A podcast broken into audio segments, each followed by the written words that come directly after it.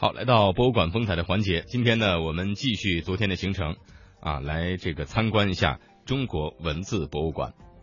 中国文字博物馆门前屹立着高大的字方，字方高十八点八米，宽十米，取甲骨文、金文中字的形体，它是中国文字博物馆的标志性建筑之一。字方前方两侧各有金色铜制凤鸟雕塑一尊，取材于商周青铜器上常见的凤鸟纹纹饰，整体形象高贵典雅，呈现代祥之势，象征着新时期中国文字文明的新飞跃。通向展馆的主干道两旁。是由二十八片极具代表性的青铜甲骨片仿制品组成的碑林，隐含了殷商时期最具代表性的两种元素：甲骨文和青铜器。做这个的目的呢，主要是想说明甲骨文出出土在安阳，而之所以文字博物馆建到安阳，是因为甲骨文，主要是因为这个这这个原因。哎为什么用铜呢？当然，一个是考虑到这个铜的质感啊，放在外头嘛，铜的质感可以时间长。更多的呢是考虑到这个呃商文明，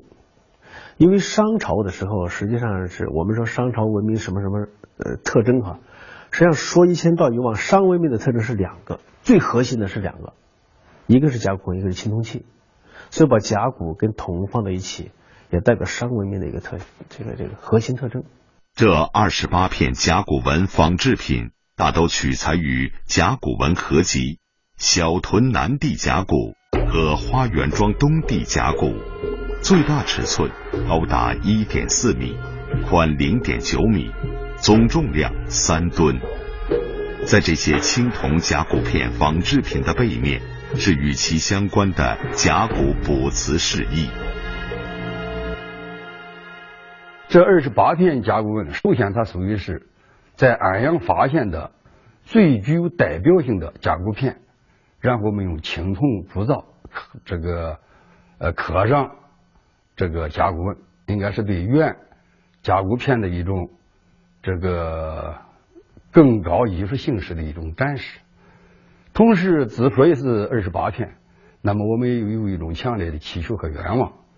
力争呢是。通过这二十八片与天上的二十八这个星宿啊相对应，形成这个天人合一这种理念。那么通过展示来祈求平安，来祈求和谐，来祈求发展。中国文字博物馆的建筑主体是按照后现代理论设计，造型包含了殷商时期。高级宫殿建筑形象的基本要素，采用殷商时期的饕餮纹、盘螭纹图案浮雕金顶装饰，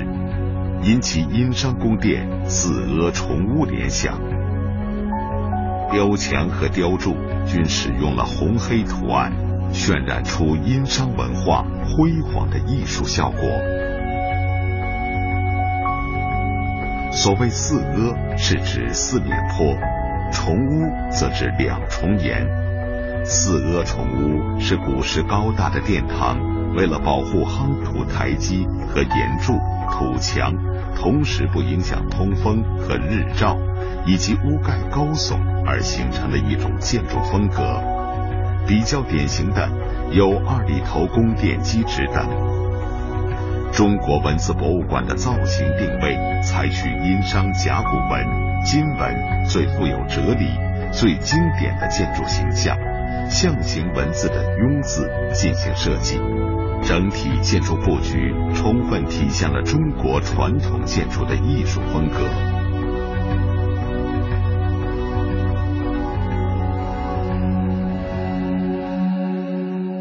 庸本身呢是一个城的意思，就是说，你看古代的城是个方的哈。方的它每个每个方向不有一个小城楼嘛，小小小楼嘛，就是那个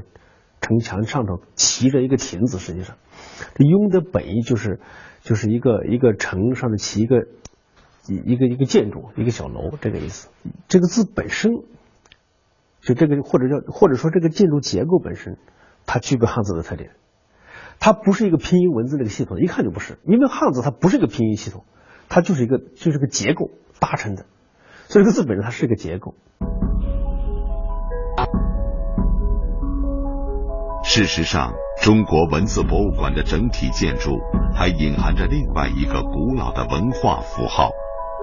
如果人们稍微留心一些，加以仔细揣摩的话，可以发现，主体建筑的每条边线都往外突出了一些，整体形状看上去非常像亚洲的“亚”字的古体写法。因为商朝的时候，也就是中国文字走向成熟的这个阶段。这个“亚”字，亚洲的“亚”，它是一个具有特殊文化含义的一个字，就是你这个字每个方向出来一点，不就成了亚洲的“亚”的古体写法吗？这个“亚”字在商朝是有，就是说是有是有这个文化文化含义在文化含义的，就是呃商朝的时候呢，“亚”字代表一种身份，一种官爵。文字是历史文明传承的载体和见证。中国文字博物馆作为一座全面反映、专题研究中国各民族文字、文字历史、文字文明的专题博物馆，通过荟萃历代中国文字样本精华，讲解中国文字的构型特征和演化历程，反映了中华文明与中国语言文字丰硕的研究成果。展示出中华民族灿烂的文化和辉煌的文明。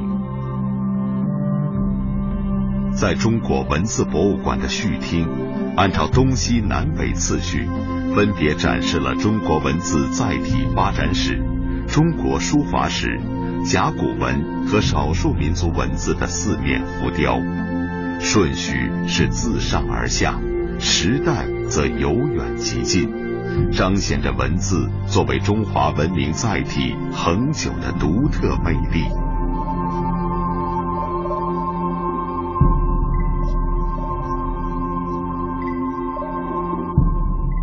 中国文字博物馆的基本陈列，以中国文字发生发展的文化史作为主线，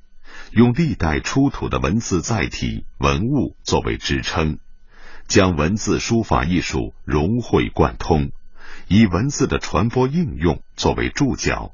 将文字历史、现代和未来汇于一堂，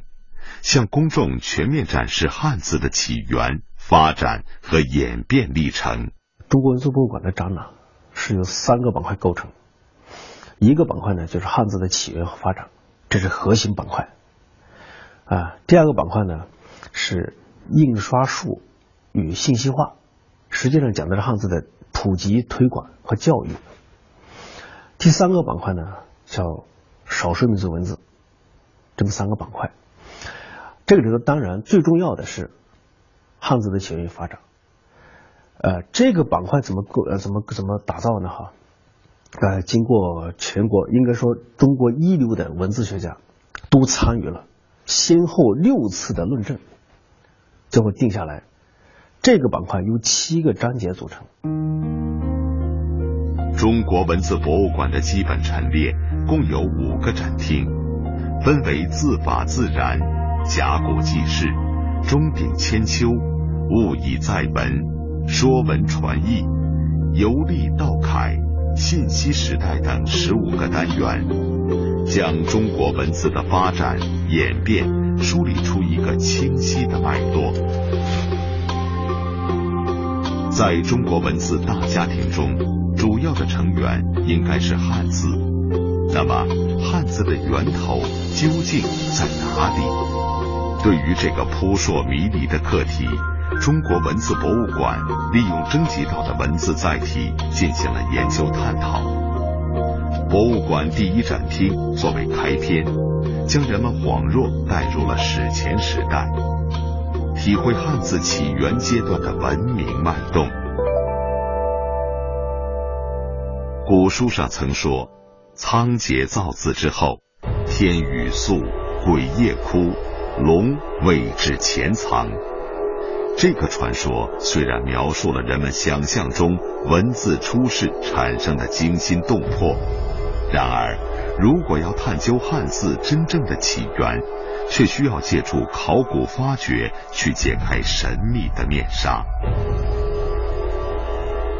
一八九九年，安阳小屯村一片甲骨惊天下，中国文字起源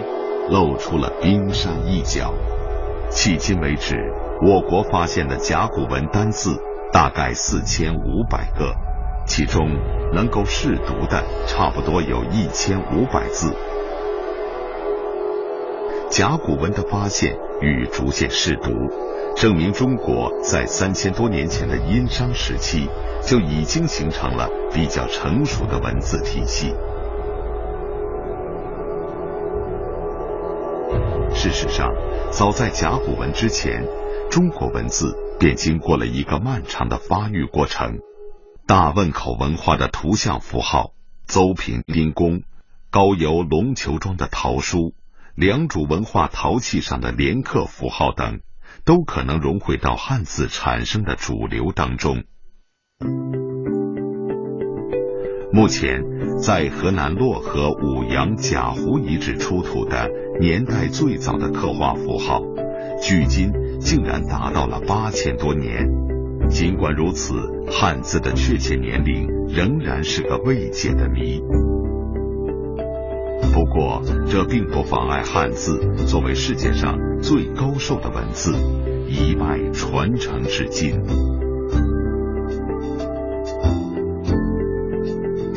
除了甲骨文以外，刻在青铜器上的商周金文同样重要。从商朝开始，至西周达到极盛，金文一共经历了一千二百多年的发展历史。博物馆的第二展厅对金文给予了细致展现，殷商文字至西周演化为大篆，奠定了方块字的基础。然而到战国时期，各诸侯国之间车图一轨，律令一法，言语一生，文字一行，汉字同样进入了一段相当混乱的时期。